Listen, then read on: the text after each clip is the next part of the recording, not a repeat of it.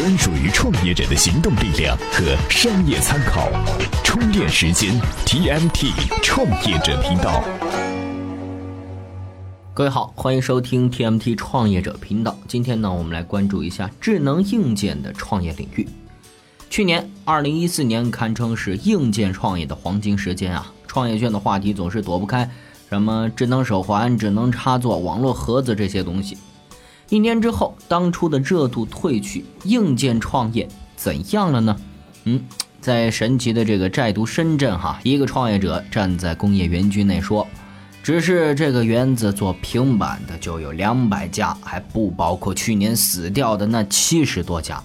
普遍的情况是，年初的时候两三个人开一个公司，中间发展到了两三百人，到年关要结算了，维持不下去，老板就跑路了。”看来呀，如今普通的硬件创业也不是很好做。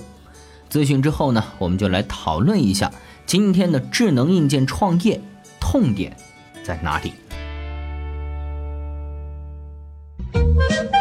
每日必知。苏前两天刚和阿里结盟，这两天又和万达合作了。九月六号，苏宁与万达在北京宣布达成战略合作，苏宁云店将进驻万达广场，确定了四十个首批合作项目。前脚马老板，后脚王首富，苏宁这是什么节奏呢？国民老公当老板了。九月六号，王思聪通过微博宣布即将出任视频直播平台熊猫 TV 的 CEO，经营范围主要是文化艺术交流、动漫和广告设计。出任 CEO 迎娶白富美，对人家来说根本就不是事儿啊！阿里打脸了。九月六号，阿里巴巴宣布将缩减二零一六年校招名额，从原定的三千人缩减到四百人。而今年四月底，马云曾表示，阿里发展太快，现有的三万多职工已经足够了。九月七号，五八金融与考拉征信正式签署合作协议，双方将结合五八同城的平台数据，借助考拉征信的风控平台为个人发放贷款，在网上发个帖都可能影响信用，以后可得小心喽。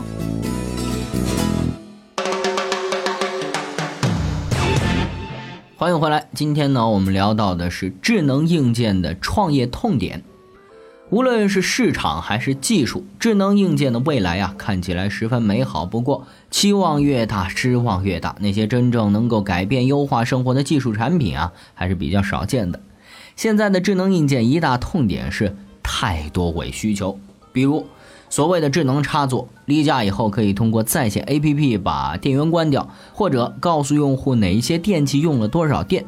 智能插座的单价呢，集中在一百块钱上下，跟普通的插座价格差不多。注意哈，智能插座呢卖的还可以，并不是说因为市场需求很大。插座作为日用品，反正都是要买的，而且价格跟平常用的还差不多。这消费者啊，多半会买来体验一下所谓的智能功能。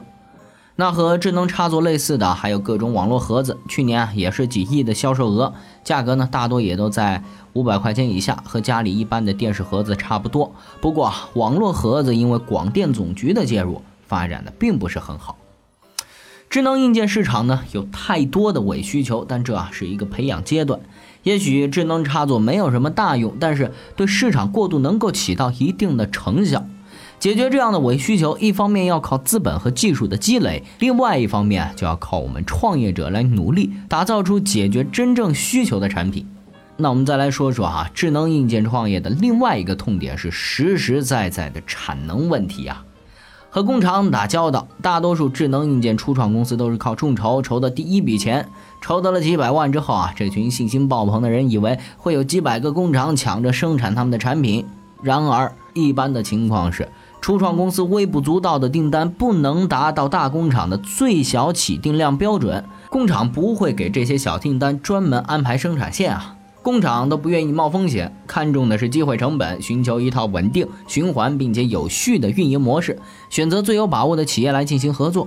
如果说硬件初创公司足够优秀，订单足够大了，工厂还需要调查合作企业的财务状况和技术储备，万一这货要是卖不出去了，造成积压。工厂也要跟着遭殃啊，所以说啊，智能硬件创业的痛点伪需求和产能，归根结底啊是产品本身的问题。等到哪一天颠覆智能手机的硬件产品出现，这些痛点早就不复存在了。最近啊，一份报告显示，中国陌生人社交用户规模是达到了三点五亿。这个国家一半以上的手机网民已经是沦陷，环比增长百分之九点三八，远远是超过了 GDP 的增速。那么，这份报告还有什么有趣的结论呢？今天您在咱们公众号里回复“陌生人”三个字，就可以看到全部的内容了。好了，今天的节目就是这样，感谢您的收听，我们明天再见。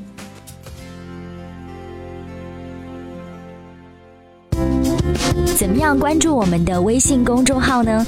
您在微信内搜索“充电时间”就可以找到加 V 的我们了。